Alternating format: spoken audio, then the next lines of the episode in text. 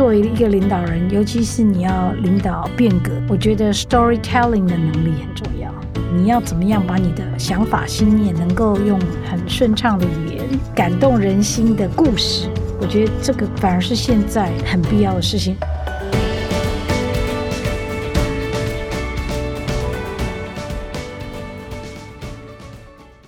大家好，欢迎来到今天的哈佛人物面对面单元。那本周呢，我们的主题是：到底新时代的领导人应该具备什么样的条件跟特质呢？那本周呢，当然我也是特别介绍，是我们哈佛商业评论九月号有一个重量级的专题哈，就是台湾啊企业领袖一百强哈，所以我们出炉了啊这个最新的一百强的名单。从二零一六年开始，我们仿照哈佛商业评论全球版哈英文版的这个他们是进行全球百大 CEO 的评选嘛？哈，我们按照他们的评选的方式来进行本土版的台湾最强 CEO 一百强哈。那今年呢最新的名单呢就在九月号的哈佛商业评论上公布了哈。那么我们今天呢，因为在谈到这个领导人应该具备什么特质，当然要从我们这一百强的名单中去挑选一位啊最强的领导人来做专访。那在一百强的名单当中呢，非常难得的哈，我我。记得我们上一次做，也就是二零二零年零哦零个女性，好，所以我今天呢想说，我也只能够有机会邀请一个领导人来分享，我干脆就邀请今年比较特别，有三个女性哈，所以我今天呢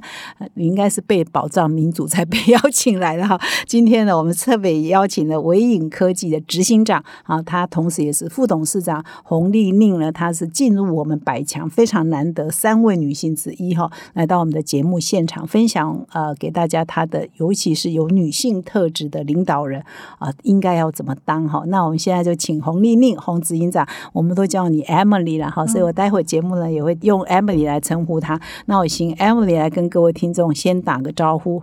嗨，嗯，哈佛商业评论的 Podcast 的听众，大家好，我是 Emily 啊，谢谢 Emily。Emily，你有没有觉得哦很 surprise 啊？竟然你会入选？还是预料中，因为伟影实在表现太好。我待会儿来介绍一下伟影的丰功伟业。也意料中，也 surprise。呃，觉得公司整体的表现是应该的。surprise 是这次不是林宪明董事长，而选的是我。这个对我来讲是呃，曾经曾经觉得本来就应该是我 的。呃，今这个终终于觉得，哎，呃，这次 HBR 在评选的时候有把。谁是真正担当的 criteria 拿出来再做一次嗯重新的审视，这个令我们很。很感动，这样，因为 Emily 其实也是执行长嘛，好，担纲执行长。那这个伟影为什么这么厉害呢？我稍微讲一下他的呃很简单的历史。那当然 Emily 会自己来补充了，就是他创办呢才十年而已嘛，哈。那已经呢营业额呢，去年呢二零二一年已经将近两千亿哈，非常难得，就涨得一下子好像就长大了哈。而且人家五十年都做不到，你可能十年就做到。那么营收可以说七年涨了四十倍。如果你有机会。买买他的股票的话，哇，EPS 是吓死人哈，五十块，将近五十块，四十九点四六元，二零二一年哈，那股价呢，当然也是很高哈，一度也是千元俱乐部哈，所以我先请 Emily 来分享一下伟影啊，为什么这么厉害啊？嗯，我想哈，第一个是，嗯，在十年前啦，嗯，产业给了我们一个机会，也就是当时的云服务者 （Cloud Service Provider） 也刚兴起，云端产业刚兴起。那么也感谢很多啊，今天很知名的这个头三四名的云服务者，或者是社交平台的服务者，他们呃也感觉到他们可以跟台湾的 ODM，因为其实他们自己都觉得他们买了非常多的，为他们的资料中心买了非常多的伺服器啊、储存器，但是他们总觉得我们希望的东西品牌不能够给我们。我们很希望克制，那这个我就要再感谢。其实台湾的产业啊，大家都说啊，什么做代工啊，好像很不值钱。其实我们做这些代工，我们不要讲代工，包括台积电也是被说代工哈。我们做这些 ODM 的技术的名声啊，整个台湾这个岛其实是有被累积的，而且大家都看到这个能量。所以当他们觉得他们需要找人来帮他们为他们的应用。而克制的时候，那第一个人选就是到台湾。嗯，那也就是刚好技术的产业走到这个点，产业里面的呃这些 player 他也有这样的想法，而台湾又这么多年累积的能量，在这个时候爆发，所以那个呃来找我们的时候，当然呃这样的直接的找我们呃帮他们做，其实是跟我们原本的品牌客户是冲突的，所以在这个过程中呢，头一两年，大概十一年前，我们开始接触，然后。引起品牌客户，就是我们原有的代工代工啊的大客户，就是原本这些的大客户就注意，所以也给我们施了很多压力。嗯那嗯，但是我觉得这是时代给我们的一个机会，产业给我们的一个机会。然后呢，所以我们就很勇敢的，呃，并没有在这个压力下屈服。所以我们看到这个机会，勇敢的面对这个机会给我们的挑战。然后呢，我们抓住这机会，努力的去执行。那我想，我们也一半就是很幸运吧。这个产业就真的在云端刚开始时候，你也是像今天大家在讲什么五 G 啊、低轨道卫星啊、电，就是很多嗯很多很不清楚的规格或者为这个产业会怎么样的的未来。但是呢，我们也经过这个，在这个时间点，我们抓到那个机会，啊这个产业正好，它就确实大家都有目共睹，看到过去十年云端产业的成长，所以我觉得我们是，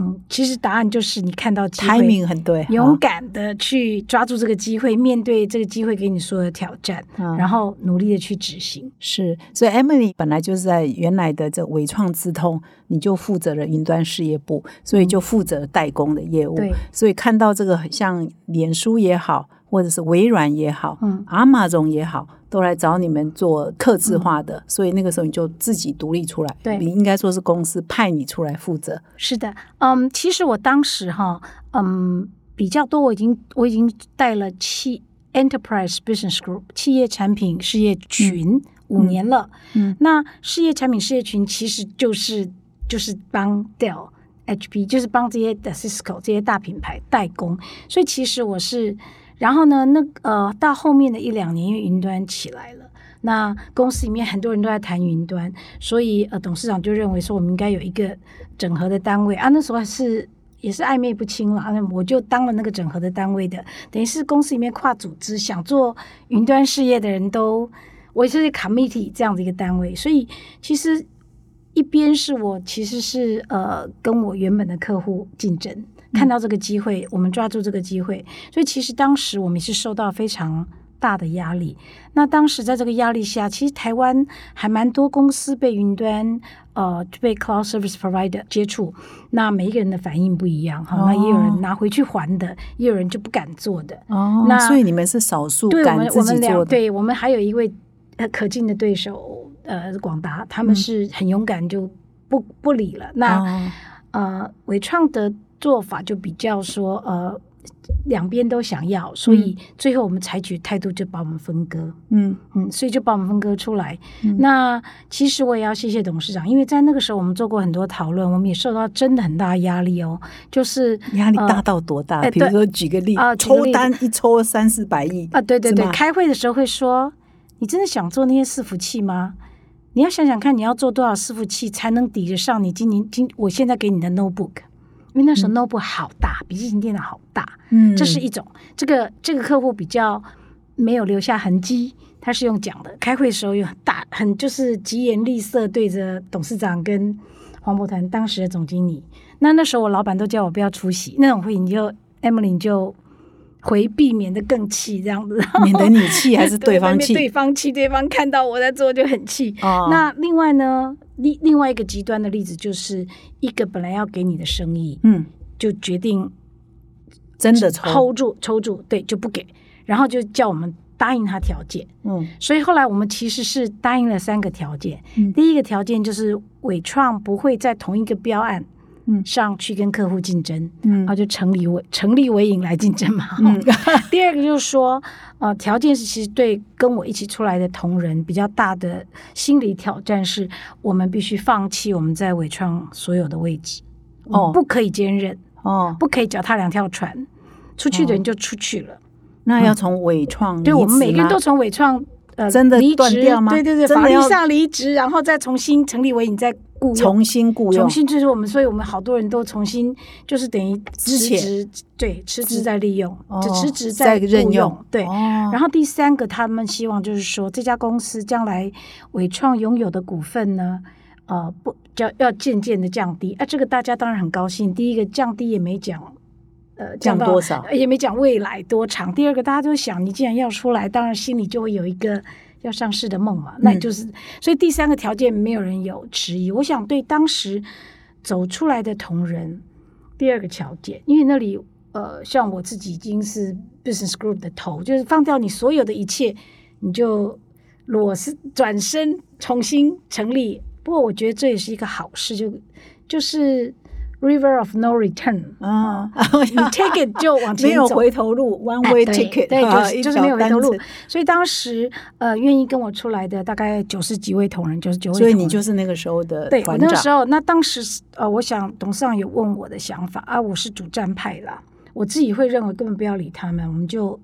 我们就就不要理，我们不要再理品牌，我们就做就对了。也也不用成立分公司，啊，对对对当时。董事长会认为说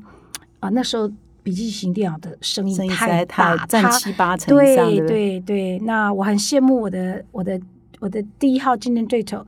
嗯，董事长还说哦，他们有 Apple，我们没有。我主战，但是因为那时候伺服器的订单跟笔记型电脑比起来，是是天差地别，天差地你为了别这个小小对对东西去对对对，那你那这样子好，你那么坚持，那那其实董事长也看好这个事业，但是你是看未来嘛？对，也是看未嗯来，所以他就说独立。那他跟我讲独立，我觉得，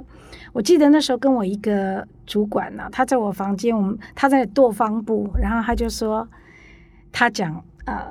，Emily，for our own goods，we should 嗯 go for it、我们俩大概考虑二十秒，就说好，就这样。呃，就你跟另外一个对对对对，我们就决定说，我们应该，即使我们会会就离开这个公司，从法律上就离开这个公司，那我们也就离开。那我觉得唯影会有呃，今天这样，如果说 EPS 了，我们就财务来看，我们当然是做的很努力，也在经营的呃朝着好的方向去经营。嗯、其实是一开始的时候，董事长给我们一个设计，叫嗯轻资产。嗯嗯，嗯后面我也我也讲过很多次，嗯为什么去用就轻资产？他跟我说，那你就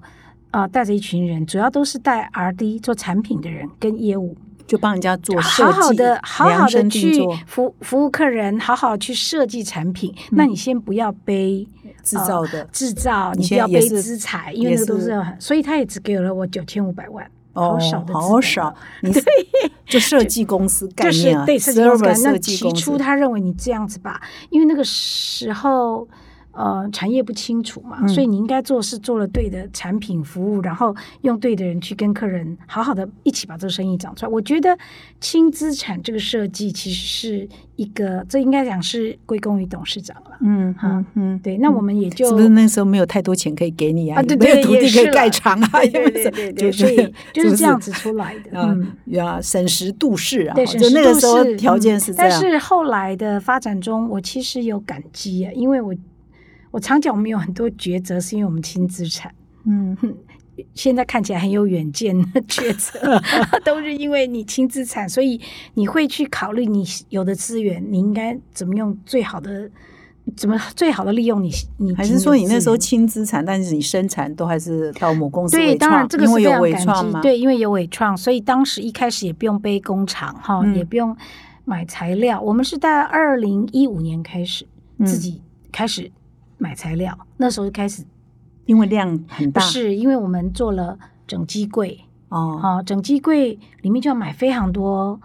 呃的的呃。零件还有什么像机柜啊、电啊、switch 啊，哈，那个那些那些呃变成一个柜子所需要的东西，其实在伟创是没有经验的。而对于我们开始要做整机柜，是一个非常关键，所以那个时候我就决定我们要自己买。嗯。自己设对工厂。自，己设没有，我们没有自己设工厂，哦我们买材料。了外包呃外包给给呃伟创外包商对，由伟伟影美国买材料，因为当时大量给给伟创墨西哥做，因为当时大量都在墨西哥，哦。而伟创的墨西哥本来就是一个怎么讲 m a k i h a d o r a 工厂。类似来料加工，嗯。那本来就是那个美墨边界工厂的设计，由美国公司买材料给一个墨西哥公司，墨西哥公司组装完了再就卖回去给美国公司，美国公司再卖给客人。那所以就唯影就成立了唯影美国。哦。所以唯影美国买材料，还有测试设备啊，工厂里很多设备都是唯影美国买的，然后放在伟创墨西哥的工厂。嗯。然后呃做好了之后，伟创墨西哥工厂把它卖给唯影美国，唯影美国在呃卖给客户。嗯，所以从大概一五年、一六年开始，我们就有一个非常大的从资材开始。那工厂我其实是没有没有拥有，但是其实我们开始做这个东西的时候，在伟创没有人做过，所以呃，所有员工其实是。呃，为我们工作的，嗯那有一点点小故事啦，因为呃，伟创在墨西哥好多年了，将近十十五六年了哈。那中间有过很很盛，不止十五六年，有没有？二十年？有过很很很极盛的时候，就是帮 BlackBerry、嗯 Rim 嗯做黑莓机黑莓机。那后来黑莓机就不行了，就不就示威了嘛，哈。那好大的工厂，那时候也做电视哦，，Vizio，Vizio 也很有啊，名，一现度哈也是在人在对那嗯个那个刹那，我我去的那个刹那，刚好呃，黑莓机完全就是像就是都就是坠落了，然后电视也不顺遂，所以好大个工厂就就就就给就给我了当然，我的我心里就是我们彼此要感激啊，因为他们很多员工都不必被 lay off，、哦就我全部接收。嗯嗯然后呢，但是我也就接收了一个很好的厂房，然后那个黑莓机当时也把它做了，哇，地板都很亮啊，什么就是基础建设都在，那员工也很开心，所以每一个人就开始转业，所以呃，整个怎么制、怎么做这个整机柜的 know how 啊，其实是是等于微影自己从测试城市到怎么怎么做这件事情，我们也是大家做中学，然后。嗯，所以从二零一五开始，而且这个开始有点好玩哦，因为微影在二零一零年就成立嘛，哈，一一年开始有出货，嗯，对，我们出一台机器，出一个、呃一个是呃储存器，嗯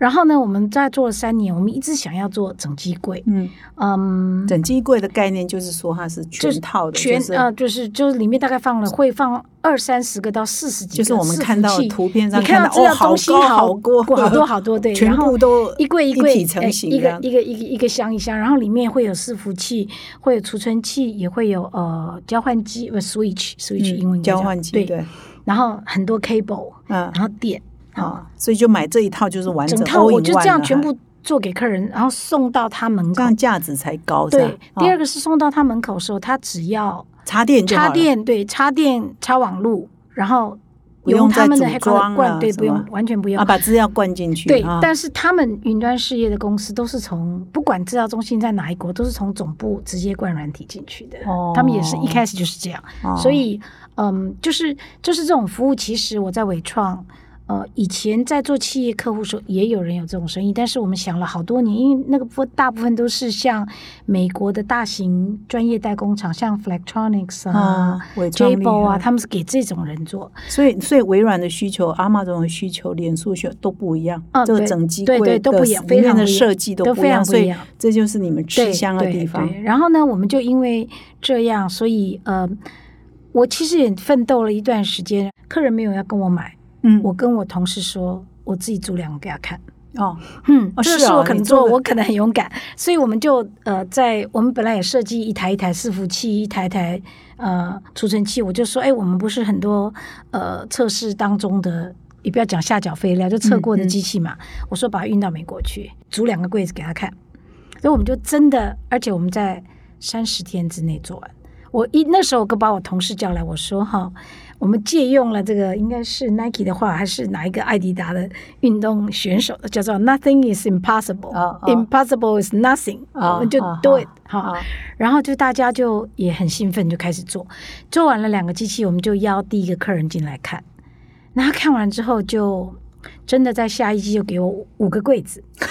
对对，五个那柜子，然后从那五个价柜子开始，然后后来就排山倒海，后来就呃一两百个、三四百个，所以到了一两百个、三四百个时候，我就邀请第二个客人来看。嗯，那第二个人一看就说：“哇，我们台哇怎么谁给你有规做这么多？模了？对，已经感觉你会了。”所以第二个客人，所以后来就全部变成是这这样样子。对，哦但是这里面都有很多，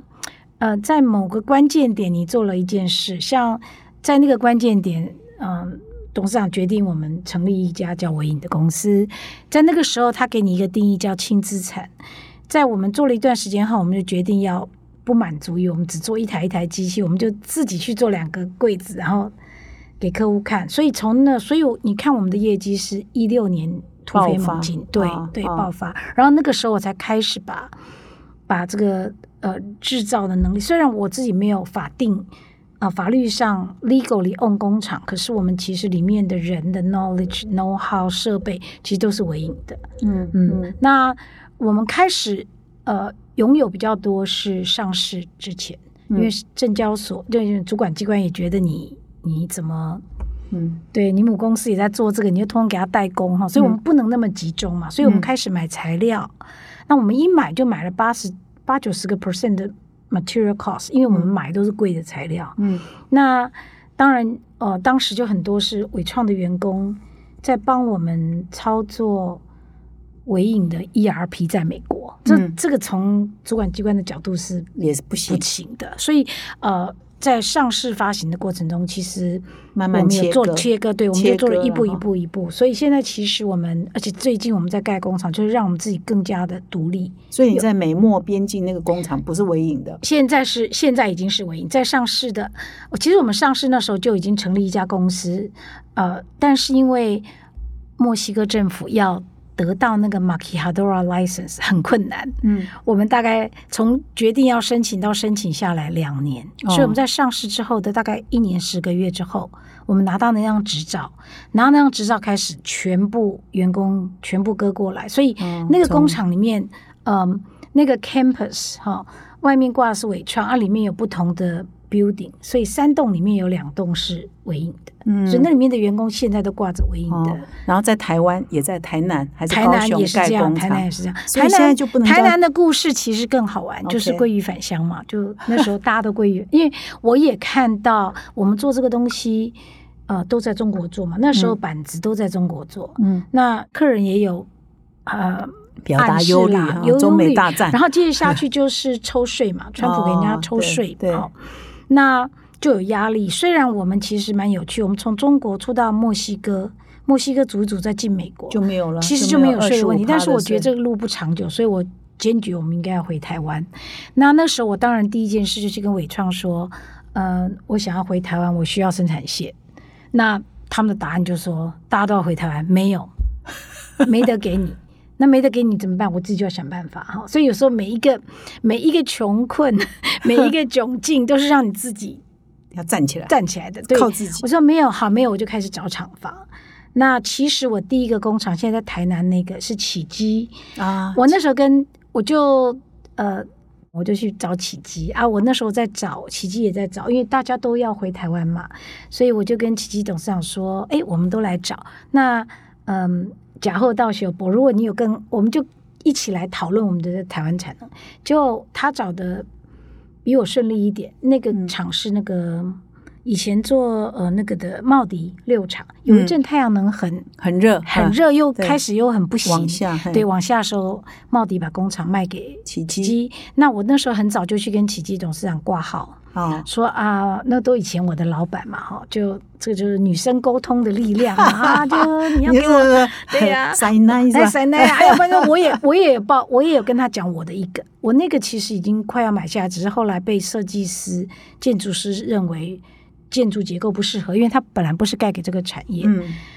所以我其实台南厂我只分了起基的一层楼一层半，嗯它现在四层楼，我哦们只有在三楼跟四楼大家共用、哦呃什么员工餐厅啦、办公室。哦所以两个公一楼、二楼都是对两个人同时在一个楼层里面，我们一直都很会，嗯，依偎在别人旁边，然后过着比较这个小媳妇般的日子，但是自立自强。这个是不但是只有女生才会基这样做？起基呢，就也看好台湾市场，所以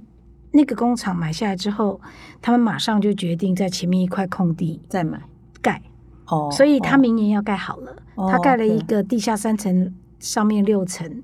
嗯，所以他盖好那个工厂之后，那整栋 building 会变成给微影、哦对，哦所以我们也都是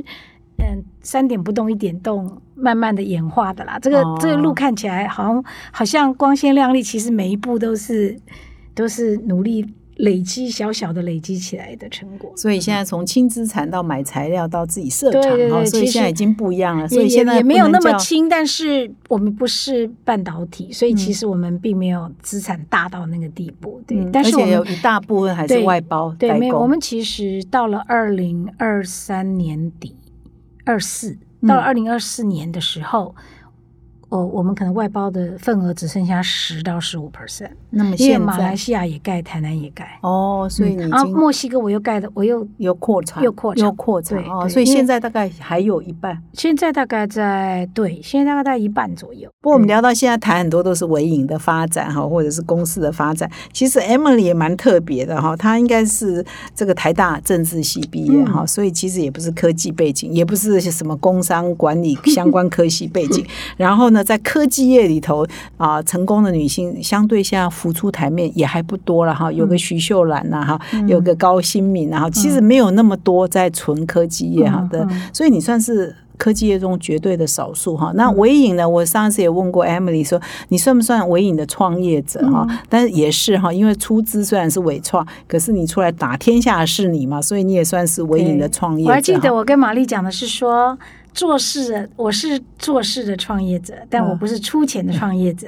嗯那端看你怎么定义创业者。是是，所以然后我同时也给你加了一句话哦，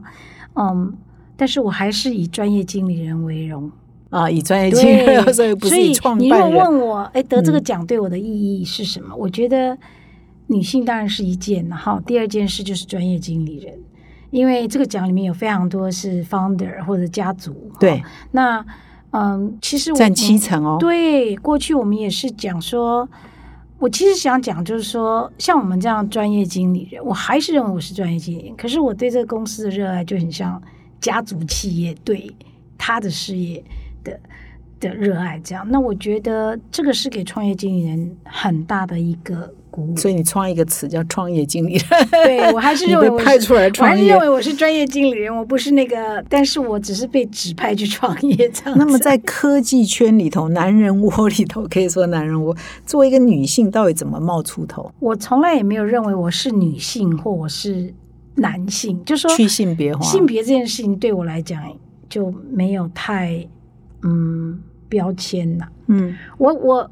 我从来呃也不以作为女性，我觉得做女性也很光荣，因为女性其实有优势的。有时候在做生意的时候啊，在谈判桌上啊，我觉得女生有优势。我真的吗讲一些很难的话题之后，还忽然间就你爸、我哥哥啊，你家小狗、小猫啊，五四三讲一讲，再回来，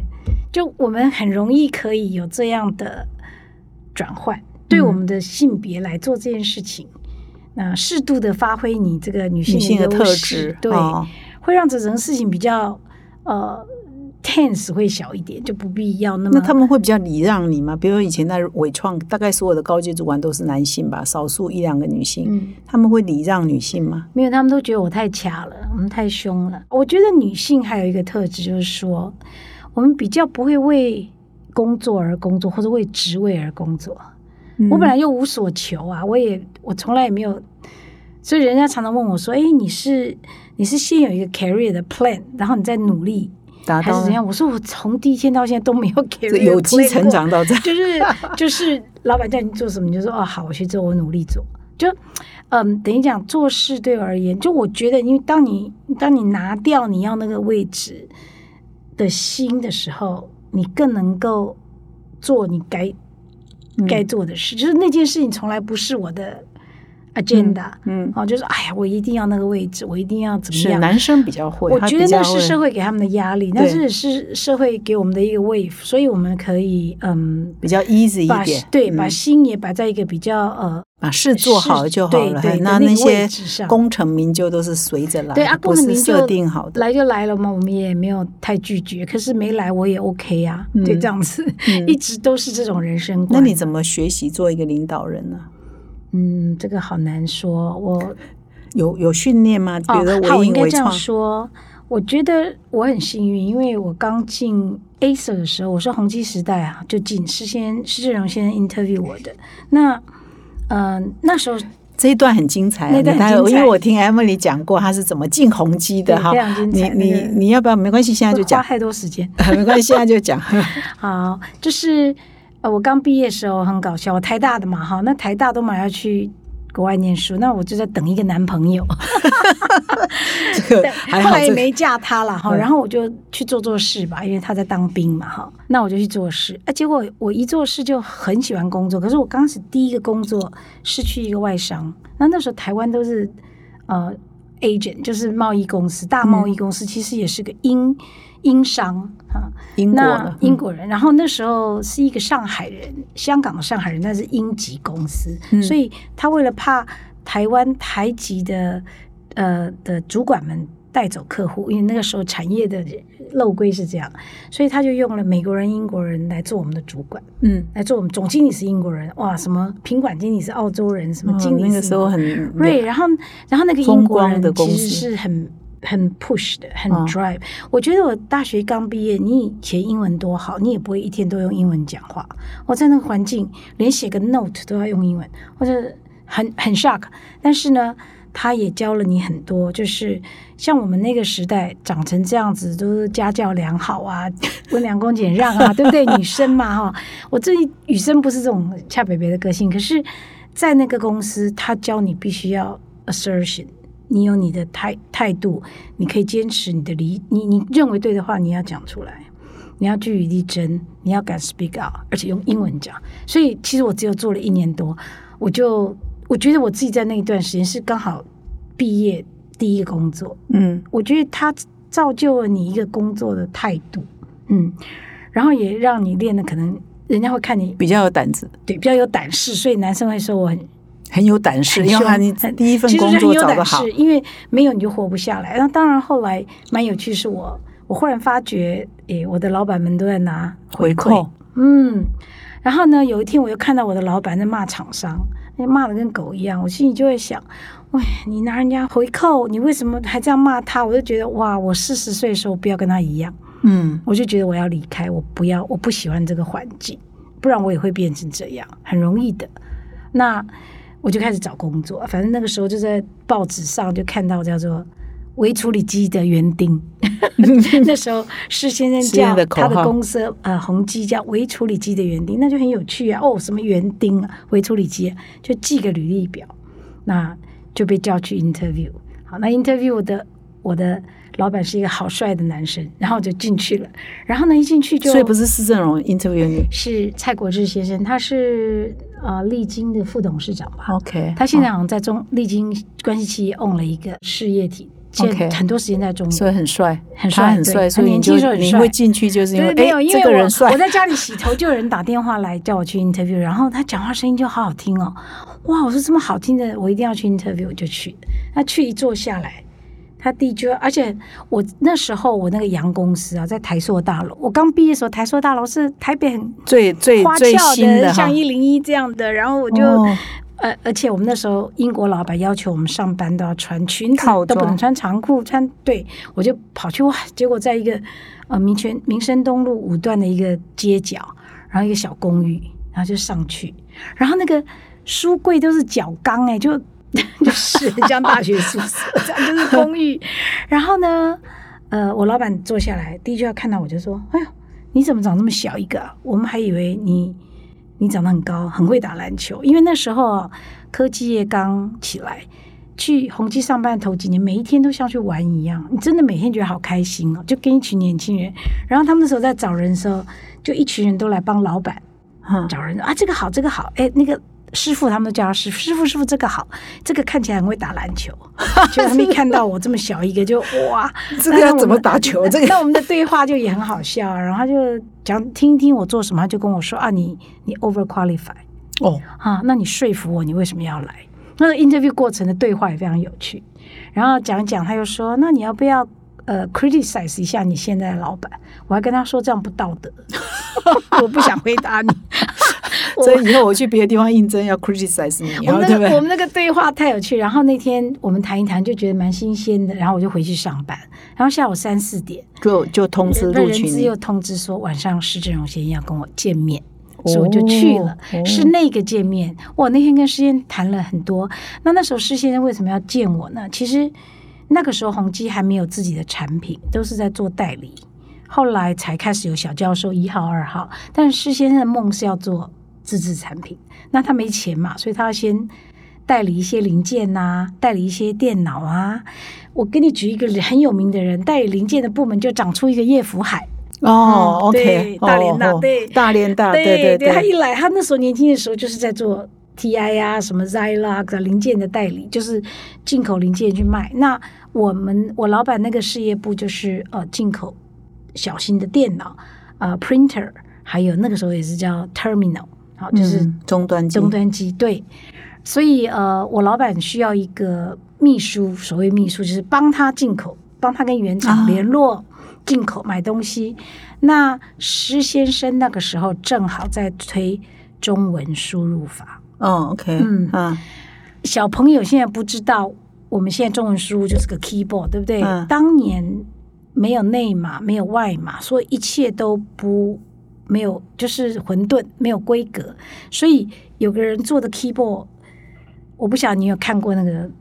签字印刷。嗯哼哼玛丽可能有，我有看过，我去印刷 厂看过，对，年纪小嘛，那签字印刷，哎，有那很大的，哎，那啊个时候 MyTag 神通的中文输入法就是就是一个这么大的像一张桌子那么大对对就对对签字印刷款。啊那施正荣先生有个理想很感人啦，他就觉得。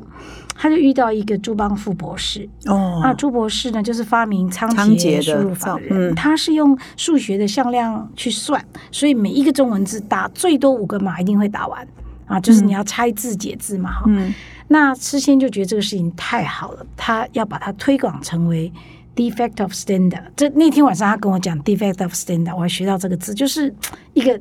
大家都用的标准。那他就需要找一群人来做中文老师，来教免费教产教所有的人用，因为他的告诉我的理想就是说，如果我们没有一个好的输入 input 跟 output 哈、我们没有办法跟电脑沟，那时候不叫电脑，微处理器，没办法跟电脑沟通。如果我们华人没有这一套方法，我们永远就跟这个技术绝缘，因为你根本没有跟他，太难了。嗯。所以他觉得一定要有一个方法，让人就像打 A B C D 这么容易的去跟电脑这个东西做做 interactive 做互动，这样子我们这些写华语的人，嗯，我们这些写中国字的人，才有可能进入这个世界，有没有很伟大？嗯嗯，是，听完所以你当天晚上就感动了，对，我就很感动。然后我们就谈了很多，然后他就想要他要 interview 我，是因为我的工作里面还要去做那个老师，理解，所以他当然嗯有来考考考我这个人能不能当老师的样子哈。嗯那反正事先最后跟我谈完了好久，他谈完就跟我讲一句话说：“哦，你现在不要做决定，你回去跟你爸爸商量，因为这会是你终身的事业。是是实在是，” 然后我我还记得，我就下了那个小公寓啊，就站到那个公寓门口，我就告诉我自己，不用跟我爸商量，我再也找不到一家这个公司，我就决定，然后 就是其实他薪水还比较低，低，薪水又低，然后但他是 在小公寓，还不是在台塑而且而且中间其大楼。实，几乎要倒好几次，我们只是都不知道而已。对，然后呢，但是每一天来上班呢、都是年轻人嘛，然后他好快乐、然后我在那里也看到学到事先的宽宏大量，我还记得。嗯，我们那个部门呢、那时候就进口产品就要去投标嘛，像像核电厂不火力发电厂啊、核电厂啊，什么台大、啊，那就有业务要去投标嘛。有一天就看到两个人垂头丧气的投标回来，事先就问他们说怎么了，他们就跟事先说啊，忘了带押标金，就很低级的错误。就你知道，事先就没错没有没关系没关系，下次努力，就这样。你就从年轻的时候，你就看到你的一个领导人的风范对，所以是不是样的，嗯，就他没有，所以你刚才讲沟通，我觉得沟通除了你要会讲，你还得每天做出你讲的样子。身教，对你就是，所以他其实也没有特别跟我讲什么，他讲他对华文世界怎么样进入这个科技的理想，必须要破除这个困难，所以他要做这件事，这好感动，对不对？他说。他说你看我同事这样犯那个低级错误，他也没骂人，对不对？那时候公司才多小啊，一个标没标到，可能他也是拍拍肩膀说没关系，下次要记得。就你从很年轻的时候，呃，英国老板教你要怎么样 assertion，怎么样能够愿意为你自己 speak up，那事先教你一个这样的，就是对于这个呃科技对人类影响的。他一直就是一个非常远见的人哈。对，然后呢，他那时候多小，他也想做这个事。嗯嗯，那然后你看他怎么对待员工哦，那都是年轻人嘛，所以我们下班呐、不是去射箭，就去打球啊，就就他每天都要学习新东西嘛，所以你会觉得其实日子过得很即使是你是政治系的，对，也不会觉得而且我科技没有没有，我就我格格不入。就我就很认真呐、我就每一个单字都去问人家为什么叫 bus，就明明公共汽车为什么我要打字嘛啊，啊这 bus 为什么就不是那个 bus？然后当然我们就年轻貌美嘛，又不不耻下问，所以很多人都会教你啊，就就就很多人来教，然而且后你也是少数的工程，师上？课，对我也去上，听得懂听不懂去上，上到变成行政人员上的时候我都会，所以我是可能 Acer 第一个用 Word Star。嗯，就是 Word 的前前前前身的的 的呃，现在人，就是那时候我嗯老板说，哎、我们要投一个标，一个外国的标，我们需要打一份很大的 proposal，哎、有一个工具你去学。哦哦然后那时候因为我我又不是念商的，我也不用受过那训练，其实我用打字机也很烂的，我会浪费掉很多指头的人，就是只会打错。啊然后有那个工具就好棒。哦后来我就就是我觉得，你说我怎么会走到科技也？是我觉得我很幸运的那个年代刚好是启蒙，嗯大家都在学习，所以你也跟着走。我从 DOS 开始到 Windows 什么，所以那些东西就是跟着长大。嗯那后来我也 interview 了很多年轻人，我觉得好苦哦，因为现在就科技涨得这么多哈。现现在学就有点就太辛苦就？很吃力，所以我常常问人家一句话，就是说，哎，你跟你这个工具哈，你跟电脑的关系，我很希望他告诉我他喜爱，而不是我一定要学，因为太太苦了，每天都好现现在已经是如果你成长不喜爱，不过再年轻一点的人可能天生就会了。嗯。就是在我大概十二十年前，十十几二十年 interview 新进员工，所以我会问他们，就是我其实想要知道你喜不喜欢这个东西，你喜不喜欢这个工具，你喜欢你自己一定会去求知，如果你就就是觉得啊，我有距离对有嗯。距离，那个那个其实我觉得我们的日子太苦了，他们那个那个技术都学不完。每所以你的意思是说，因为你你以前念政治，但是这个产业刚起来，所以你进去还可以学得很快。现在如果是念政治的，或就念文学的、念哲学的，一下子进入科技没有，现在人都会不会现在人都斜杠，所以 OK 了。OK 吗？会不会还是说他们现在都是数位原没有，现在我觉得他们是数位原住民，现在的小孩反而就不见得，反正就跳过那个，所以比较尴尬的是三四十岁的这一批是比较比较尴尬。嗯所以啊、各位听众也可以注意到，Emily 应该是说一直都没有换工作，她就进入宏基，后来宏基跟伟创分割。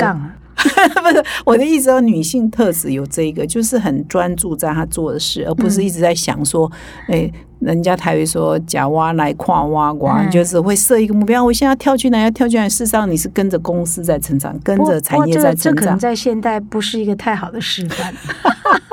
可是我的意思说，条条道路通罗马你可以换来换去，到最后我们的目标跟你始终如一哈，在这一条路啊，随着公司成长，你个人也在成长嘛。所以你在宏基待一待，后来因为要做伟创，你就当然有一点伤心啊，被分出来，分出来所以那个那一次是有一点伤心，是吗？对，总之就是说，你在后来就呃因为受事先影响，就进了宏基，但是就跟着宏基长大嘛，哈、嗯所以其实我们有的时候我也会看年轻人，你换来换去啊，到最后还不是殊途同归，何不 何必啊？你如果在一一个职位或者在一家公司好好待，公司有机会，如果你真的是厉害的人，你也不会被埋没嘛，哈、搞不好那个机会就是你的，你就但像是我觉得公司确实给我很多机会，譬如说，嗯。那个时候，我的老板呢，我做了，我进去那个蔡国志先生，我大概做两年，他就一直逼迫我说：“你将来想要做什么？”哦，对，他就帮我做 career plan 哦，我就说我我我只想我只知道我不想做什么，我讲不出我要做什么，然后他就给我很多尝试，所以他后来成立一个部门，就是 PM，现在的 PM，那我们的我就跟着他去做 PM，后来他去外派。他也一直 push 我，所以我中间也跟我的先生有去美国哦外派过。其实他一直告诉我，我想要给你一个不同的生活经验。所以在美国外派的时候，我也很认真哦。就是，然后他的秘书就是我的美国干妈，我们就常他就带我去生活，带我去参加什么 county fair 啊，什么就是要去看橄榄球啊，看美式橄榄球，就是很努力的去生活玩。那那个其实是我人生也是一个很大的。在美国哪里对我大概在美国就就 Bay Area，在啊啊好 Bay Area 就是大概了多久？要两年，哇那是我人生的黄金期那。小孩也是在那里 小孩子我？很残忍的把他留给我婆婆在台 我湾，有没有带过去 所以？他回来的时候三岁。Anyway，那嗯，但我们就珍惜每一天呐、都而且那时候呃工作的的压力没有那么大，因为职位没有那么大，有、哦有有压力，但是没有那么大，所以只要有假日啊，就是开车啊出去啊，就是我觉得去生活是对我人生很好的一个。所以现在想起来，那两年是这一辈子真是我最一辈黄金时间，对，真的 golden age。然后还有一件事情，就是在呃伟影伟创跟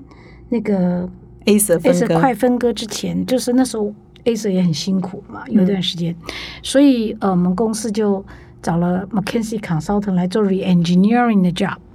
嗯，所以其实，在两千年分割的嘛，一九九八九九两千年之前，那时候我刚好其实是大业务，那我做了一个大型的客户，我可以一个那时候是 A 一个抗做到。我不是做 Acer brand，我那时候因为 Acer 就是因为 Acer brand 跟代工都一直做，做到两个都很大，两个都三个 B 点冲突嘛。嗯，那那个三个 B 点代工的三个 B 里面有一个客人大到两个 B 点是我的客户，哇，所以我做到这样疯狂，做到烧声、喉咙倒嗓子，就是然啊，后开始窝外交货，真的是做的昏天暗地，然后做到有点崩溃。而且我做到很惨的是，我自己心理状态已经变成我不是 Acer 的人，我是那家公司，我就是不能为他做出一点点不好的事，就已经开始有点自己投入到有点混乱，你到底是谁的员工？哦，是哦，哇，就是有点就是工作太投入吗？对，太投入，而且就是为了那个客户，我做了所有的一切，我几乎有点忘了我是甲方还是乙方，我觉得自己心里啦。那那后来跟公司的人会起冲突，对，当然会稍微有点做的不好，我就会很生气嘛。所以最后我也跟董事长辞职，说我我觉得我是一个很有影响力的人，可是我可以正面，可以负面。我现在的情绪是很，我很容易就负面。我觉得我应该停止，因为这样对公司不好。嗯，那我就坚持我要离开。那那个时候刚好他就想留那个是施，正荣吗哎，不是那个是那个是林宪明。？OK，然后呢，三门就跟我说，哎，因为那时候 A 社也在一个也在一个打转的期间嘛，所以他们就去找了 McKinsey 来做策略顾问，对策略顾问。重新理然后策略然后建议说分家，那你去，你不要离开，你去代工你去跟你去跟 McKinsey 做 re-engineering、嗯。所以我在一九我做了两年，嗯，我那时候的 title 叫 Chief Re-engineering Officer，哦很棒哦对不对？是，那个其实是呃跟着 McKinsey 做，我当然我觉得我有成就了。后来 Acer 的那分割是他们建议的，也也不是他们建议，可是后来分割完，他们有进来做策略规划。那嗯，我应该讲 McKinsey Insure 就是这两年他们除了，其实他们最大，我们的我觉得我们那时候最大的成就是那个时候的 Acer 的欧洲是十四个国家，不是一个欧洲。就嗯。群王割据，就是事先那个宽宏大量之后，整个组织就长成这个，然后就会而没有对每个国家有自己的库存呐、诸侯，诸侯割据，诸侯割据，对，后来这样子就是变成呃，有人会 play with 那些 inventory，因为每个国家都来跟母公司买买 notebook，那就有一些国家很厉害，譬如就是 John Franco 领导的嗯意大利。意大利对嗯，那有些国家就很差，那他们就很厉害哦。他们每个人都给母公司 forecast 嘛，哈，嗯。嗯，那母公司就做啦，哎，做了就不拿货啊，没没没卖不掉的人就不拿货啊。然后有一个很厉害的人叫意大利呀、嗯就 John Franco 南啊，就极，嘿。就说哦，那你那那些货我都拿啊，你给我大折扣，哦，他就就会有一直有这种这里肥那里瘦，然后呢结一个账很困难，因为他们每一个国家都就每一个呃 country manager 都 hold inventory as a power，你知道吗？嗯啊，就嗯搞得就乱七八糟。所以其实我我觉得我最大成就就是去欧洲削藩，全部收，全部亚洲 direction。那 anyway，在这个过程中，我觉得我们除了成就这件事，我觉得 McKinsey Consultant 也给我很多的指导。嗯嗯，就是怎么 communication，怎么用 from 你的 data to chart，from 你的 mind to chart，怎么样？呃，以前我跟那大客户工作的时候，客户常常嫌我们做的 PowerPoint 很好笑、很难看，嗯我还觉得说你这公司是繁文缛节。可是到了 McKinsey 的时候，他开始教我说，这是 executive communication。哦你怎么样把你的心念变成各种符号、图案？如果你的口条不好，你的 document 要更好。然后你要怎么写一个 storyline，怎么样去说服别人？嗯我觉得他们给我很多教导，而且他们也一直在跟我讲，什么叫做 executive 的 position，你就要举手投足要像一个什么样的人是吗？我觉得那两年的贴身工作给我很大的成长。哦，所以做的时候不觉得对，可是事后你回想起来，觉得哇，对这个他们以前都跟我讲过，哎，这个就是你开始觉得绕了一圈回来，你的嗯。讲眼界吧，就有点不一样。这样我觉得那是公司给我很大的机会，因为他们是很贵的 consultant。所以那两年都在欧洲跑，嗯我在欧洲跟台湾都有做，让我另外一个同事做美国，嗯，这样子理解。所以要怎么样呢？要当一个 executive，哎，就是对，他会给你纠正一些应举手该怎么样呢？投足啦，然后他会告诉？你说，哎，呃，真谛是有人愿意 follow 你。嗯嗯，作为一个 executive，最大就是你会有 follower，你会愿意有人 follower。他当然，他们每一次我们要回来呃台湾 project 要做 review 的时候，他们就会。带着我到处去，他们叫 syndication，先嗯各个击破，然后再开个大会。在大会里面，你要怎么讲，让这件事情能够成功，或者你应该做一个好的 proposal 给人家选择题，不要问人家 open question 这一类的。我觉得以前我们的糊里吧唧做生意也都没这个训练了。那我觉得这是公司给我去美国外派，然后让我跟 McKinsey 工作。其实这都有我都是在我呃事业人格成长上，我觉得是潜移默化了。生活的经验跟嗯、呃跟一个知名的 consultant 公司的工作，好，所以我觉得这个我要我要谢谢。啊，所以的不一定说去上一个什么课程来学如何做领导哈，嗯所以啊，就是在做中就学了嘛哈。所以你的心中的领导的典范有吗？谁是你心目中的领导对，人？上次有人问过我这个问题哦，梅克尔。哦是，OK，因为她是女性吗？对，而且她，我觉得她，当然现在功过很难，嗯但是我觉得她做那么多年，你看她做的时候，然后他也是一个就是直朴的人，他从头到尾就是那个梅克尔，嗯他要下台那天，他还是那个，你还是觉得他眼睛里面有那种小女孩的调皮的眼神，就是你会觉得他虽然是一个这么大的人，他还是一个很简单的一个梅克尔，没什么。回家要洗衣服，要倒垃干什么，对对对对对没有没有，他也不邋遢，对不对？啊，他就是，然后他也全身也没什么珠宝啊，首饰，对对对，对然后但是呢，你也觉得他其实是一个，嗯，你可以感觉他仍然是一个小有幽默感的人，嗯就是说他有，你看他们他退休的时候，他们给他呃奏的音乐啊，干什么，我就觉得，嗯，我觉得他是，我觉得，而且他该退就退了，就这样，嗯这也是令人很敬佩的。嗯，所以你的偶像一直是他。我没有一直是他，如果近代的偶像是这样 这样子，啊，所以他也给你呃怎么样，他的怎么样投射到你对自己的要求呢？因为我觉得人就是永远要保持那个朴直朴吧，嗯就是嗯我觉得不管你做到什么，你还是你本人嘛。嗯你有一天离开那个位置，你那些 title 都没有，你还是你本人嘛。所以你自己永远是一个什么样的本人，其实很重要。而如果你本人是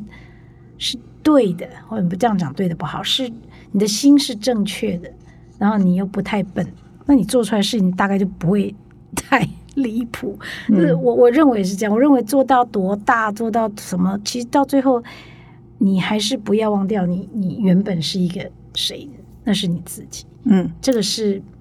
这个是我觉得他很很令我敬佩的，就这样。我们跟 Emily 这样好像聊天一样，不知不觉已经一个小时了哈。那我们还有一两个问题要来问一下 Emily 哈，就是说我们给 Emily 的文章里头有一篇叫做“这个现在越来越流行哈，或者很多企业都采这个模式哈，可能公司实在是太大了哈，所以就迈向共同执行长的年代。”我们有一篇文章是在谈这个。那 Emily 对这篇文章或者是这个趋势，你的看法是怎么样呢？嗯，我本质上是肯定这个趋势的哈。我觉得人没有万能的，一定是需要互补。那我蛮肯定 HBR 讲的，但是他有提到一些先决条件，这些是 so critical 哈。那里面讲了呃九个重点嘛哈。那我自己。看了这个本书，呃，看了这个文章，我就回来回想，其实我有一个很好的 partner，是现在我们的总经理，是，呃，张顺来博士。那我就自己问我自己了，哎，我们 虽然他跟我还是不是叫做双，但是我们其实因为你还是有位阶，真的不像台积电是我们做的事情确实是有很大，我们分工，分工就是很清楚的分，所以其实生意技术其实都现在都是他在管，那我就是做什么财务啦、法务啦、IT 啦、公司发展啦，还有。什么 ESG 啊，这这这些东西，那当然他，我觉得你们讲的这几个，就是说一个合作的意愿哈。我自己就问我自己，所以我们俩在这件事情上，我觉得我们几乎都有。当然，我们还不需要搞到董事会的支持啦。但是中间有个很重要，就是说我们俩真的是有共同价值观，嗯，然后呢，完全互补的技能。因为他是一个 PhD technical 很技术出身，非常 engineer。我是一个一路业务的人，那我觉得我们完全互补。然后呢，呃，我们对外是展现一致的。无论如何，我们俩会关起门来吵架，我们还是会讨论啦哈。但是因为我们的目标是一致，所以最后都可以达成，嗯，达成一致的共识。好，那出去我们就会讲一样的话，然后。我也真的很 appreciate 有一个人这样子，因为其实现在的面向很大，哦，那真的是，呃，真的是需要 partner，而且，嗯，你曾你你在这个问题里面也问过我说，哎，怎么有没有什么危机啊？有没有什么你怎么处理？有没有什么最沮丧？我觉得，嗯，要成立一个公司，你要培养一群愿景一样，然后价值观相同的人，然后呢，在这个过程中。嗯，彼此就会做彼此的拉拉队。有时候彼此会给彼此照镜子，有时候彼此会做彼此的拉拉队。我觉得这样其实就没有什么太克服不了的困难，因为有一个团队是真好的一件。我有一个很好的拉拉队长，是我的财务长，因为他当年就是那九十九位同仁跟我一起出来。真的有时候很多心里一时的苦是不能跟人家讲。那我都会去财务长办公室，他永远是我的 cheerleader，就这样啊，他就会，他就永远是阳光，阳光财务长。所以我觉得有这样的同同伴们、同事们，是我很大的福报了。但是我觉得这也是我有努力去，我讲营造也好，我有努力去创造，但是我说不出我做了什么。嗯嗯，就是你会从认识一个人开始，你会。你会知道我们大家的，尤其是我想我们比较容易，因为我们大家都是同意这个趋势，看到这个趋势，愿意割舍掉这个公司的名分，然后来这里，所以大家其实都有一个共同要创造这个。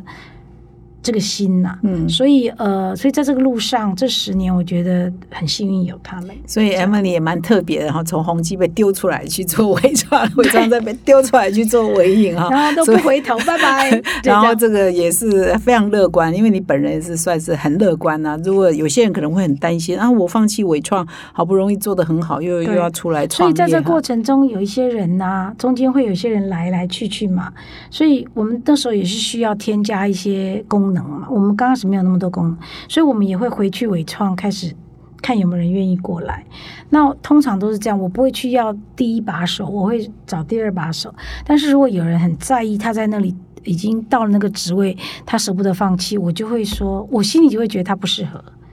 对对对，你没有创业家精神嘛？对，你如果还舍不得眷恋那个位置，你就不适合。我就不会遗憾说啊，我怎么没有他？我不会去说服他，我会找一个。跑来跟我说：“哎，我觉得这事情好有趣，我也想去试试看。”哦，对，我会。虽然我现在薪水可能比较低，公司比较小，大家都没听过的草创的，就是后来。当然后来来找我时，我们已经还不错了。跟你讲，我那说大部分人，包括我的现在的 CIO 啦，包括我的呃采采购的大主管，他们每个人都是觉得哇，哎，这个机会我很想，对啊他们都觉得我想要 take a risk，我想要嗯把握这个 opportunity。嗯嗯那我觉得这样的人，我觉得我在呃，除了带九十九个人出来，那时候有点指定了就地正法，其他后来渐渐加入一些人，大概这个是我呃判断这个人适不适合最大的 criteria。你愿不愿意冒一个险嗯？take，it，你愿不愿意相信这个是可以做的事？第二个，你愿不愿意做一件全新的事？然后你愿不愿意呃校长兼撞钟什么都要做哈、嗯哦？那那你愿意 take the risk，你就适合。我觉得这样去看人，会让这公司整体的人都长得嗯比较是这个样貌。嗯对，那训练职位啊什么，我就觉得那你就不适合，你就不一定要参加。嗯所以我们就回到我们今天的这个主题，就是领导人的特质，这个就很重要，是不是具备创业家的精神，嗯可以审时度势哈啊，看看现在与时俱进，谢是不是有新的机会？那我们也希望 Emily 不要再有第三次再被丢出。虽然如果还有啊伟创伟影我应该斜杠一下，好对不对？好再再去开个民丢出来再创宿什么的。那我们今天呢，跟 Emily 聊得好愉快哈，那结尾也很有趣哈，希望不要再有第三次被丢出来，再去草创一个事业的这个这个可能哈。如果有也没关系啊哈，因为都都是看到新的机会，有永远具备创业家的精神哈。那我们在今天呢，真的非常感谢 Emily 啊，抽百忙中抽空来到我们这个哈佛人物面对面单元，我们感谢 Emily。最后我们要补充的一两句话有吗？嗯，谢谢玛丽的邀约，让我第一次进这个录音间，啊，我觉得很有趣。是我们的 Parkes 听的人很多哈、嗯也谢谢 Emily，再次谢谢 Emily，也谢谢各位听众的收听，我们下个礼拜再相会，谢谢。